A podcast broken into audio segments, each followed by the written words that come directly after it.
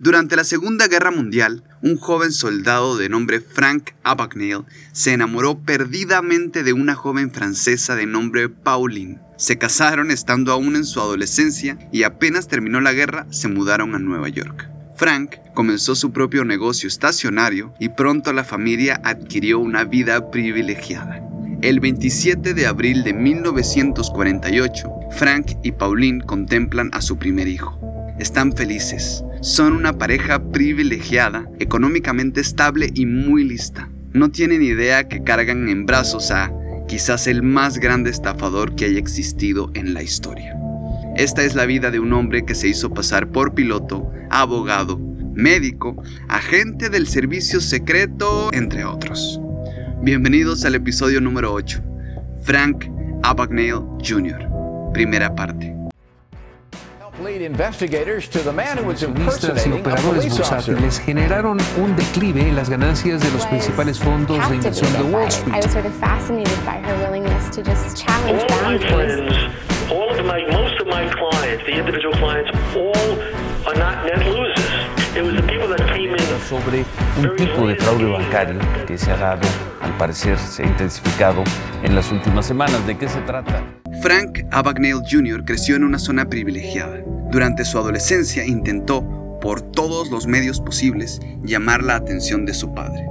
Lo admiraba y quería hacerle ver a toda costa que era tan listo como él. Esta sensación se acrecentó con el divorcio de sus padres. Buscaba aprobación y el conflicto de decidir con quién quedarse sumado al estrés de ser un adolescente hicieron que Frank comenzara a realizar hurtos menores en tiendas de conveniencia. Cuando Frank robaba, recibía una gratificación grande ya que sentía que lograba parecerse más a su padre. Esto escaló rápido. Frank decidió que debía empezar su propio negocio. La gran idea le llegó cuando su padre le regaló su primer automóvil, uno usado, para trasladarse a su trabajo de medio tiempo. Recordemos que para este momento Frank tiene 15, 16 años. Como el auto ya tenía mucho kilometraje recorrido, Frank convenció a su papá de dejarle su tarjeta de crédito por si se le ofrecía comprar un repuesto al carro. Lo vio lógico y le entregó su tarjeta de crédito. Para este momento, Frank ya era sumamente cercano a su papá. Incluso asistía a reuniones con él donde había aprendido los detalles básicos de transacciones comerciales. Al ver el éxito de su padre y la presión que éste mismo imponía sobre él, decidió empezar a crear sus propios negocios. Así fue que Frank utilizó la tarjeta de crédito de su padre para comprar repuestos de autos y revenderlos a talleres de la zona a un mayor precio. Utilizando la tarjeta de su padre compraba, revendía y era pagado en efectivo. Frank era apenas un adolescente y ya comenzaba a recibir buenos ingresos semanales. Lamentablemente no pudo ahorrar mucho ya que su padre lo descubrió y le pidió detenerse. Le había llegado una cuenta por 29 mil dólares a su tarjeta de crédito. Estaba fúrico pero su madre, Pauline, lo estaba aún más. Preocupada por el futuro de su hijo, decidió enviarlo a un reformatorio. Pero Frank, al enterarse de esto, con apenas 16 años, tomó su auto y huyó de casa. Ahora es cuando nuestro protagonista comienza su carrera delictiva.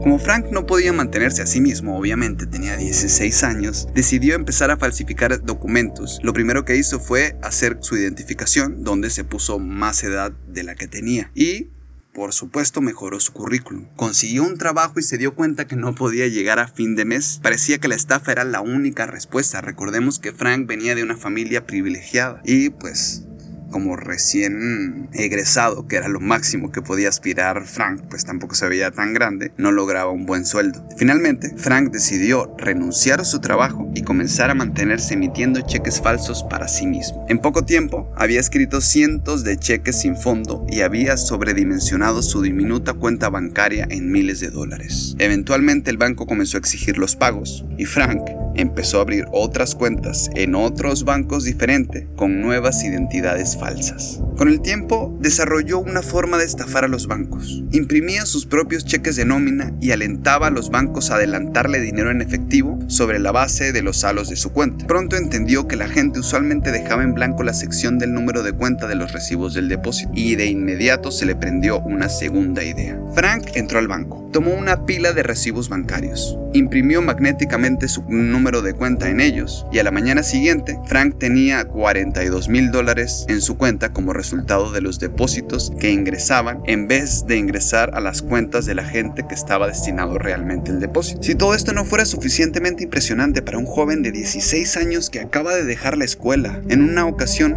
Frank notó el lugar donde las aerolíneas y las empresas de alquiler de automóviles dejaban sus cobros diarios de dinero en una bolsa y luego los depositaban en un buzón en instalaciones del departamento. Frank consiguió un disfraz de guardia de seguridad en una tienda local de disfraces de Halloween y colocó un cartel sobre la caja que decía fuera de servicio, dejar los depósitos con el guardia de seguridad de turno. El mismo Frank años más tarde comentó, Estoy muy sorprendido que esta estafa, en particular, funcionara. Después de todo, ¿cómo puede un buzón estar fuera de servicio? Frank se dio cuenta que podía cobrar más cheques sin fondo si deslumbraba a los cajeros bancarios con una personalidad nueva e interesante. Se le ocurrió una profesión muy respetada y apasionante, piloto. Gracias a su genética, aunque Frank era aún un adolescente, varias canas le cubrían la cabeza.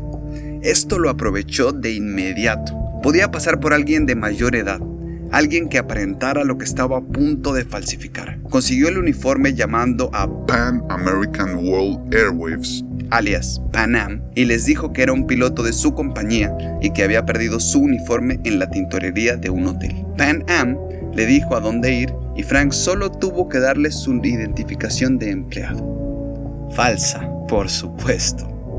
Pan Am comenta sobre este hecho que de los 16 a los 18 años, Frank Abagnale Jr. voló más de 1.600.000 kilómetros en más de 50 vuelos alrededor de 26 países, haciéndose pasar por un piloto de su compañía. Durante todo este tiempo, los gastos de hoteles, comida o pasajes eran cobrados a la aerolínea. Cabe destacar que Frank nunca viajó en aviones de Pan Am ya que creía que podía ser identificado con facilidad. Frank escribió posteriormente que era usualmente invitado por pilotos a tomar el control del vuelo. En una ocasión le fue ofrecida la cortesía de volar a 30.000 pies de altura. Él tomó el control y colocó el piloto automático.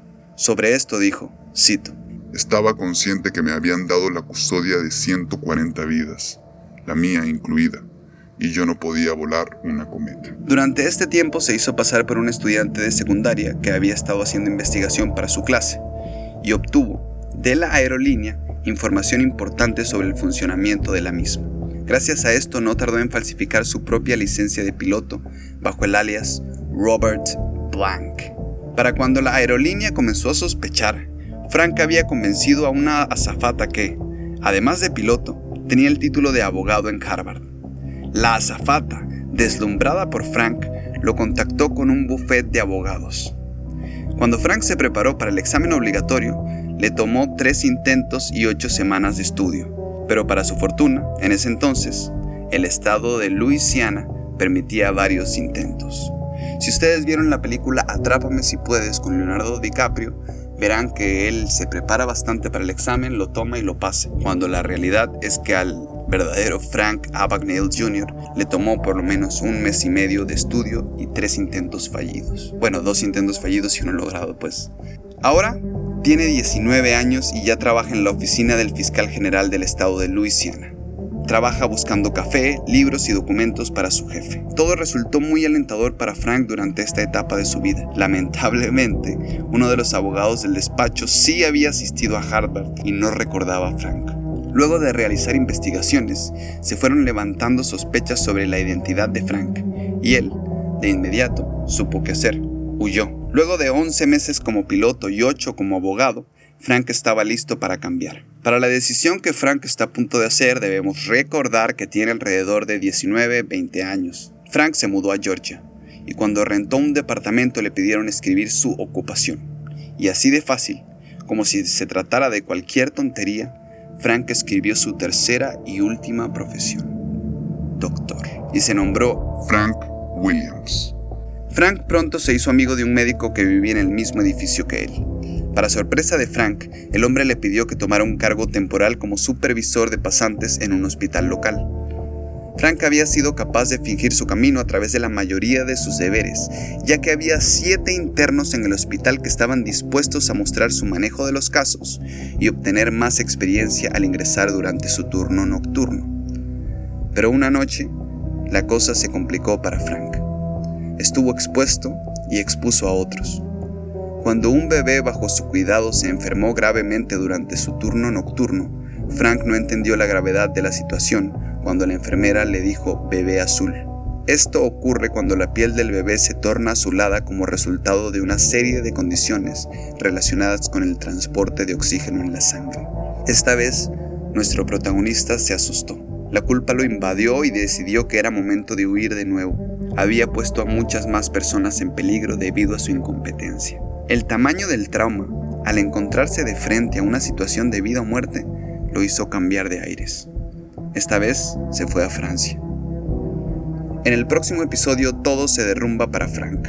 A sus 21 años es atrapado y 12 países piden extradición. Nos veremos la próxima semana con La caída de Frank Abagnale Jr. Pueden buscarnos en todas las redes sociales como Los Estafadores Podcast. Gracias por escuchar y recuerden, todo gobierno es un esquema Ponzi.